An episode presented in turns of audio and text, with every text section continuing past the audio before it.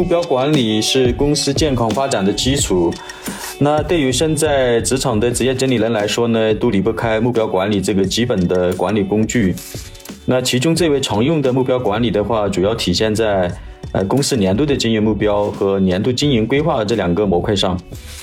那公司年度经营目标来讲，其实就是指公司每年要赚多少钱，就是说呃要达成的销售金额啊，呃还有公司的年度盈利的目标啊。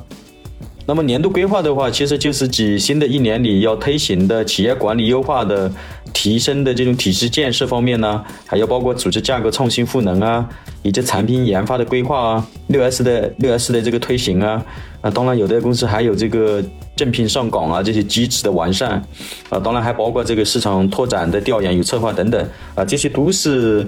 呃，企业的这个年度规划里面的呃非常重要的一些呃要推动的一些优化的一些措施或者体系。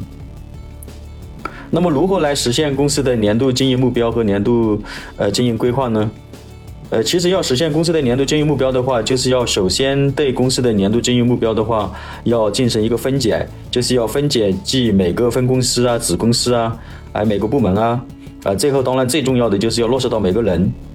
那么在分解公司年度经营目标的时候呢，就免不了一番的讨论争论呐，啊，甚至讨价还价，啊，理由嘛大同小异的，无非是公司定的目标太高啊，很难达成啊，然后公司给的资源太少啊，啊，是不是可以降低目标啊？然后人手不够啊，要招人啊，等等吧。那么问题就来了，那么公司定的目标可不可以降低呢？或者说是否可以不接受呢？那我在这里先说答案呢，那肯定是不可以的。那为什么呢？因为目标管理是一个企业良性发展的基础的一个保障。因为通过这个目标管理来统筹公司各方面的资源，通过目标管理的话来驱动团队的驱动团队成员的岗位价值的输出。那么同时的话，目标管理又是实现公司战略的必要前提。没有目标的战略的话，只能是空中楼阁，只能是一个难以实现的梦想。有目标的这个落地的执行的话，那才能推动公司战略的实施。战略其实它就是一种选择，就选择公司发展的方向和走什么样的路线。首先的话是目标，然后其次是战略，最后才是资源。就无论是目标的达成还是战略的实现，都离不开资源的支持。其实，在日常工作过程中呢，我们比较偏向于优，呃，偏向于先有战略啊，有资源。然后最后来定这个目标，呃，就其其次的话就是认知上的一个误区吧。目标的话就是自上而下的，必须要认可的，要全力以赴的。那么战略的话就是要详细调研来做些选择。那么资源的话要精打细算，进行一个最优的配置。目标、战略、资源，就是这样的一个思考的一个顺序，才符合企业管理的这个有价值的一个需求。柯林斯曾经说过。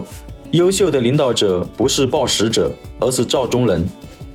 企业老板造一口钟挂在墙上，如果有疑惑了，不知道几点了，不知道目标在哪里了，那么就自己抬头去看看，不用来问老板，啊，或者来上老板问话，啊，现在几点了？该如何来做啊？那如果这样问来问去的话，是没有尽头的。目标其实就是领导者造的时钟。在一个良性发展的组织里面，自上而下定的目标，然后要层层去分解，然后分解到每个部门，落实到每个人，这才是每位员工最基本的一个职责。没有目标的话，公司也是很难发展的；没有目标的话，个人的价值也是难以实现的。